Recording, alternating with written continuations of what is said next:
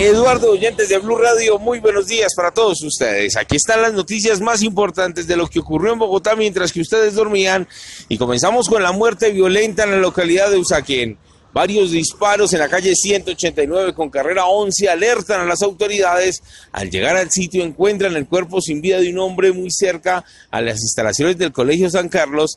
De allí comienza la búsqueda de los responsables y muy cerca de este lugar capturan a un hombre con un porte ilegal y que al parecer estuvo en el sitio pero no accionó esa arma de fuego.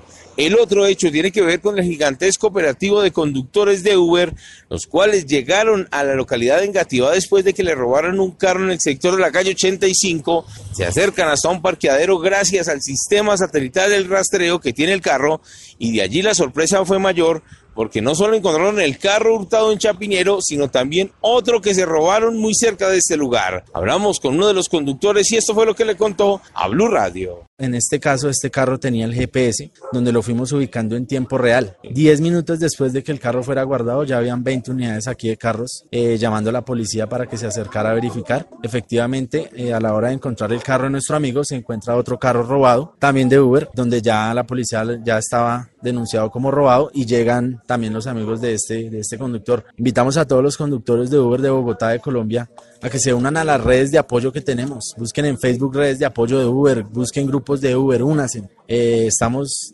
estamos contra la delincuencia. En este momento la Policía Nacional se encuentra en el sitio verificando si en esos vehículos hurtados hay huellas de los delincuentes y también mirando esas cámaras de seguridad que hay en el sector para ver si logran identificar esta banda dedicada al robo de carros de Uber. En unos minutos les tengo detalles de otro caso increíble que ocurrió en las últimas horas en Bogotá. Un hombre de 22 años a bordo de una motocicleta fue arrollado por un vehículo particular. El vehículo escapa. Esta hora ese conductor se debate entre la vida y la muerte. Tenemos detalles porque la familia ya sabe de quién es el carro implicado en este caso. Edward Porras, Blue Radio.